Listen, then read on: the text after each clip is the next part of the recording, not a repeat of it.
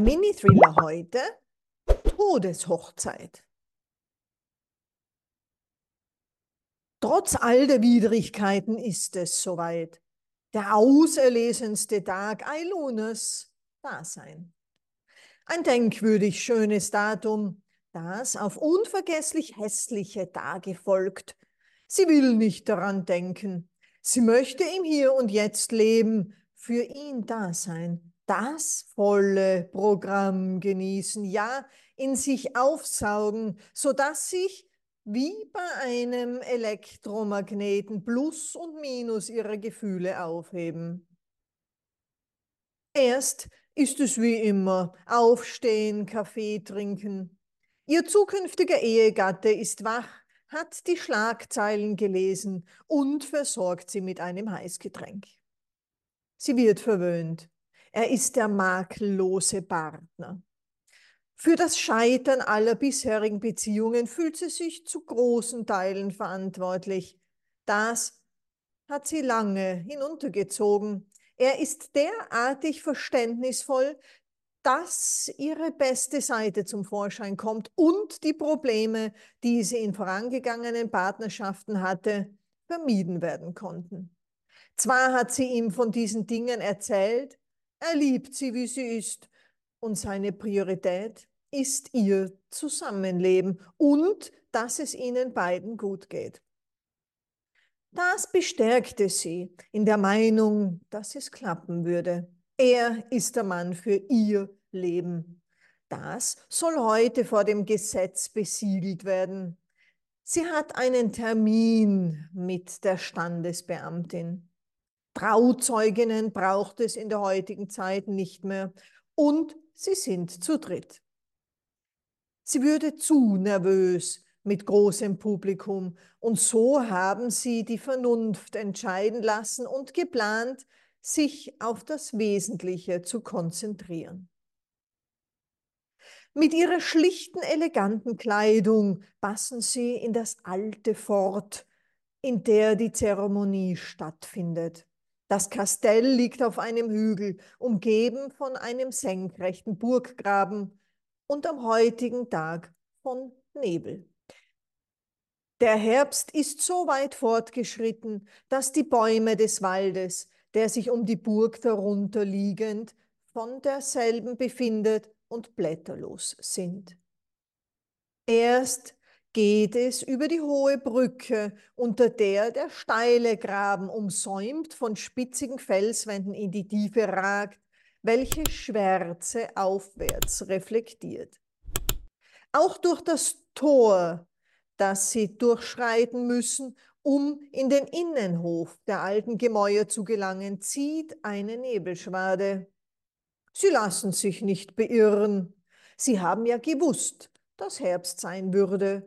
Dieses Jahr hatten sie alles nach dem Antrag an einem sonnigen, warmen Altweibersommertag besiegeln wollen.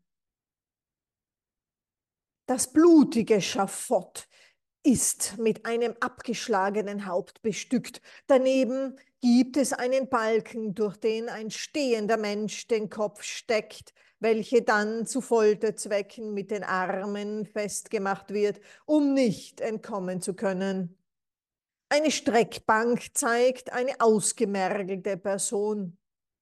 Flink wischt sie die Bilder im Kopf wieder weg. Nur Museumstücke, Dominus, sagt sie innerlich zu sich selbst.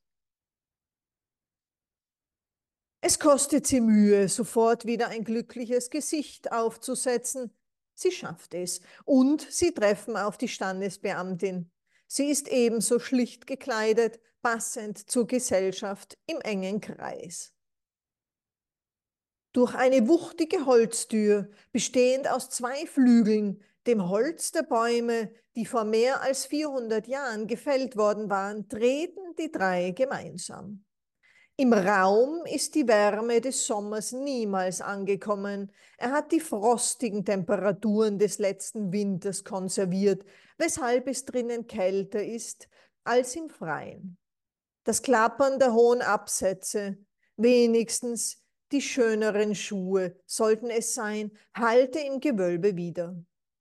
Der Modergeruch eines mittelalterlichen Innenraumes, aus dem es nicht gelungen war, die Feuchtigkeit draußen zu halten, steigt ihnen in die Nase. Es gibt diesen einen Tisch in der Mitte des Raumes. Ergänzt ist er auf der des Einganges gegenüberliegenden Fensterseite mit einem primitiven harten Stuhl, auf der anderen mit zwei Sitzgelegenheiten der gleichen Sorte. Links sind weitere Fenster, die die Dicke der Welle zeigen und mit buntem Glas, das aus sechseckigen Einzelstücken gefertigt worden war, bestückt ist. Unheimlich erscheinen die Bilder an der rechten Wand. Die Standesbeamtin bemerkt ihren furchtsamen Blick, welcher sich auf die Gesichter der alten Gemälde haftet und erzählt. Das hier sind Originale. Die Hofmaler eben dieser Herrschaften hat sie gemacht. Schon damals, also im 13. Jahrhundert, haben die Fürsten hier geheiratet. Die hintersten Gemälde zeigen die ersten, die hier vermählt wurden. Die anderen Paare sind deren Kinder und Enkel. Alle Söhne, jedenfalls jene, die überlebten, haben hier die Partnerschaften mit ihren Frauen gesetzlich besiegelt. Er lächelt, schaut sie treuherzig an. Toll! Das ist bestimmt ein gutes Zeichen. Der starre Blick der Standesbeamtin entgeht ihr nicht. Sie kann nicht wissen, dass die Gemeindeangestellte mehr Informationen hat, die sie zurückhält, welche sich mit seiner romantischen Vorstellung ganz und gar nicht decken. Sie folgt dem Blick der Organisatorin und da sieht sie es. Das Gesicht der Schwiegertochter der ersten Burgherren ist kein Bild, es ist ein ovales Fenster, das weiter ins Innere der Burg führt. Daraus grinst die Fratze einer faltrigen Frau mit grauer Haut und vergilbtem Schleier. Ailunas Herzschlag wird deutlich geschwinder und sie dreht mit geweiteten Pupillen ruckartig den Kopf zu ihrem zukünftigen. Dieser schaut fragend drein, sucht die Hilfe der trauenden Person, nachdem er sieht, dass seine durch ein sanftes Lächeln hervorgerufene Beschwichtigungsversuche nichts nützen. Diese zieht ebenfalls die linke Augenbraue nach oben. Die Braut bemerkt die aufgezogene Ratlosigkeit der anderen beiden Anwesenden und versucht ihre Entdeckung zu vertuschen ruhig bleiben. Der Vereinigungsspruch wird schnell durch sein und dann werde ich mit meinem Ehemann hier raus sein. Wir werden das Auto nehmen und einen glücklichen Tag verbringen, spricht sie mit sich selber. Trotzdem schielt sie nochmal zu dem vermeintlichen Gemälde. Die Fratze scheint sie zu verhöhnen, streckt ruckartig einen Arm vor und lacht als Ailuna einen Schritt nach hinten macht, Schrecken in den Augen spiegelt. Ihr Zukünftiger wirkt beruhigend auf sie ein. Komm, Schatz, es ist nicht so schlimm. Genau genommen werde ich bleiben, wie ich bin. Glaub mir, du brauchst dich nicht zu fürchten. Auch die Vergangenheit der Burg kann uns nichts anhaben. Erschreckt nur sie die Herrschaft alter Jahrhunderte? Sie sieht ihn an und seine braunen Rehaugen lassen ihren linken Mundwinkel für eine Zehntelsekunde nach oben zucken. Die Dame mit den Unterlagen beeilt sich. Sie beschleunigt den Vorgang. Sie fürchtet, dass sich die zur Legende gewordenen Geschichte wiederholt. Flott verteilt sie die Papiere auf dem Tisch. Fördere die Schreibkunst mit einer Spende. Dadurch erhältst du auch exklusive Inhalte nur für dich. www.buymeacoffee.com slash Coburg Selten aber doch bekommst du wertvolle Inhalte per E-Mail. Schau dazu vorbei auf www.kuburg.online/blog.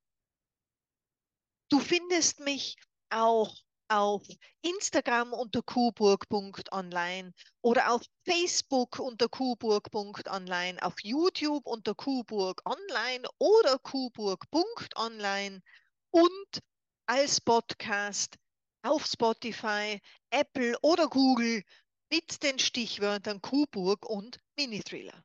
Als ob eine Rechtfertigung nötig wäre, fügt sie hinzu. Eine weitere Trauung soll hier nach der ihren stattfinden. Die beiden Betroffenen nicken und setzen sich aufgrund der einladenden Handbewegung der Dritten auf die zwei Stühle, die nebeneinander platziert sind und in Richtung Außen zeigen. Dort ist der Nebel in den Innenhof der Burg gekrochen. An den Foltergeräten vorbei zieht er die Flusssteine, aus denen die Gemäuer einst aufgezogen wurden, entlang nach oben. Das Gemälde befindet sich rechts hinter ihr. Sie kann es nicht mehr im Augenwinkel ausmachen. Das beruhigt sie, zumal sie ja etwas vorhat. Die Einführungsrede beginnt und die gelben Rosen, die auf dem Tisch zusammen mit grünem Farn zu einem Gesteck geformt worden waren, welken in innerhalb der nächsten zwei Minuten und die Blütenblätter fallen ab. Sie lässt ihren Blick zwischen dieser Szene und den Unterlagen vor der Ehepartnerin gegenüber hin und her schweifen. Ihre Lippen zittern, als sie im rechten Augenwinkel eine Bewegung wahrnimmt. Erst ist es ein Schatten, der sich aus dem Hintergrund schält, dann personifiziert er sich, wird größer, hält inne. Ailuna wird fahriger und sie unterbricht die Feierlichkeiten. Lassen Sie uns doch bitte zum notwendigen Akt kommen. Unterschreiben wir und gehen. Aber Schatz, was ist los? Die Geschichte ist doch schön. Es ist unsere Geschichte. So haben wir uns kennengelernt. So sind wir zusammengekommen. Ja, schon. Aber wir kennen sie schon. Schließlich haben wir ja über eben diese Ereignisse selbst berichtet, sonst könnte sie sie uns nicht vorlesen. Pikiert reagiert die Vorleserin, da sie sich ihrer Meinung nach Mühe gibt. Gerne kürze ich ab. Ist ja auch meine Zeit. Mitleidig, erwidert Ailuna. Es tut mir leid, es. Sie dreht sich nach hinten und glotzt in die Augen, deren Pupillen so hell sind, dass sie sich kaum von dem Rest des Augapfels abheben. Haben Sie denn das Problem noch nie gehabt? Dabei schwenkt Ailuna den Kopf in Richtung der aufgetauchten Gestalt. Sie meinen, dass eine der beiden Parteien Panik bekommt? Doch schon. Nein, dass ungeladene Gäste hier sind, hier im Schloss eigenartige Dinge vor sich gehen, sich ihre Besitzerinnen bemerkbar machen, sie präsent sind. Die Standesbeamtin denkt an die alten Überlieferungen, durch die sie im Archiv geblättert hat, da gab es eine eifersüchtige Schwiegertochter, die sich am Hochzeitstag an ihrem frisch gebackenen Göttergatten mit dessen Tod rächte, weil dieser schon lange eine Mätresse gehabt hatte und sie nur aus politisch strategischen Gründen heiratete. Kaum jemand kennt die Geschichte. Wie es sich für eine Burg gehört, gibt es Gerüchte über einen spukenden Geist. Seit Jahrzehnten versucht die Gemeinde, diese auszurotten, um die Museumseintritte durch Seriosität ihrer Arbeit besser zu verkaufen. Kurz sinniert sie darüber nach. Den Bruchteil einer Sekunde, leider lange genug, um die Braut mehr zu verunsichern. Das bemerkt sie und daher wirft sie ein. Nein, nichts, alles gut. Gerne kommen wir zum nächsten Teil. Seine Strategie ist es, sich rauszuhalten. Neutralität. ist die Lösung. Die Dokumente für die Unterschriften werden bereitgelegt, als sich eine neue Stimme zu Wort meldet. Es ist zu spät, beeilen oder auch nicht. Auch er wird daran glauben. Die Stimme scheint von weit weg in den Raum gehaucht zu werden. Sie ist metallisch und von Bösartigkeit erfüllt. Sie umklammert seine Hand. Er lässt es zu, versucht sie zu beruhigen. Es ist alles gut. Wie soll ich dir denn so den Ring an den Finger stecken? Ja, sicher, mach schon, zieh ihn mir an. In Erstaunen versetzt und verunsichert, aber gewillt, die Umstände nicht eskalieren zu lassen, nimmt er den kleineren, schmaleren Ring und zieht ihn ihr über den Finger. Sie macht es ihm nach, als die Standesbeamtin stammelt. Äh, naja, ich meine, also, mh, mm, mm, ist zwar nicht so ganz die richtige Reihenfolge, aber na gut. Geben Sie sich doch einfach noch das Ja-Wort und dann können Sie unterschreiben. Prompt kommt es von ihr, ohne eine Frage abzuwarten. Ja, ich will. Hinter ihr ist schallendes Lachen zu hören, welches von den Wänden als Echo zurückkommt. Er ist unterstützend und hilft ihr. Okay, also ich bestrebe dich auf jeden Fall auch zu heiraten. Dabei sieht er ihr direkt in die Augen.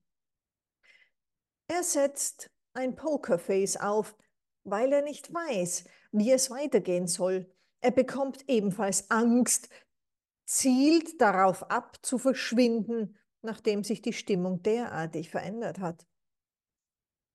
Das aus dem Nichts aufgetauchte Monster bewegt sich exakt neben das Brautpaar, welches vom Vorschlag der Zeremonieleiterin, den Raum zu verlassen, prompt Folge leistet. Die Gestalt würde hier bleiben. Sie gehört zu diesen Gemäuern. Als könnte sie Gedanken lesen, poltert sie los. Es gibt kein Entkommen. Es ist zu spät. Die Unterschrift ist auf dem Pergament.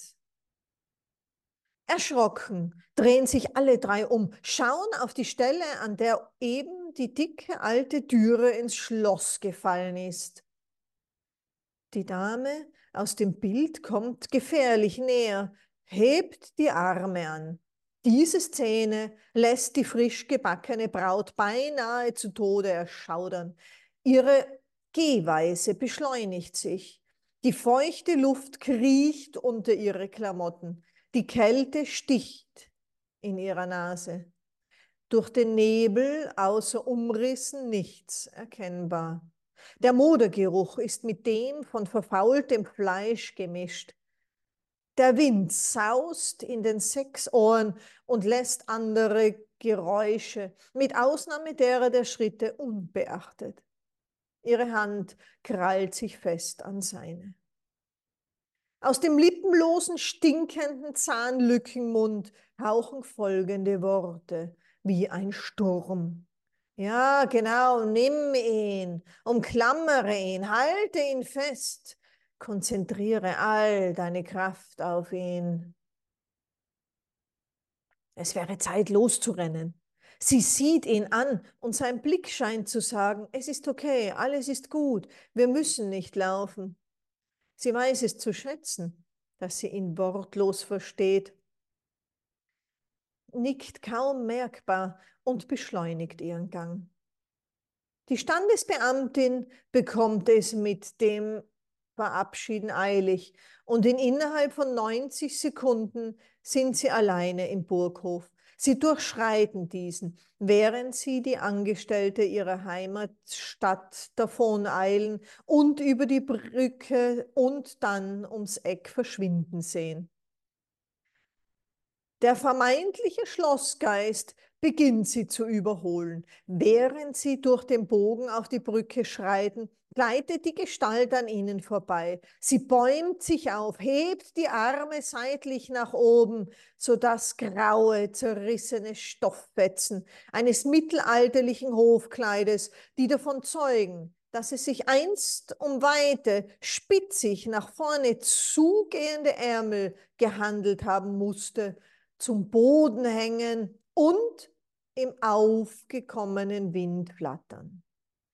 Das Paar reißt gleichzeitig die Augen auf, bleibt abrupt stehen. Er versucht sie mit dem Arm zurückzuhalten. Sie macht das Gleiche mit ihm. Beide stolpern sie über jeweils die eigenen Beine rückwärts, kommen am Boden der Holzbrücke auf.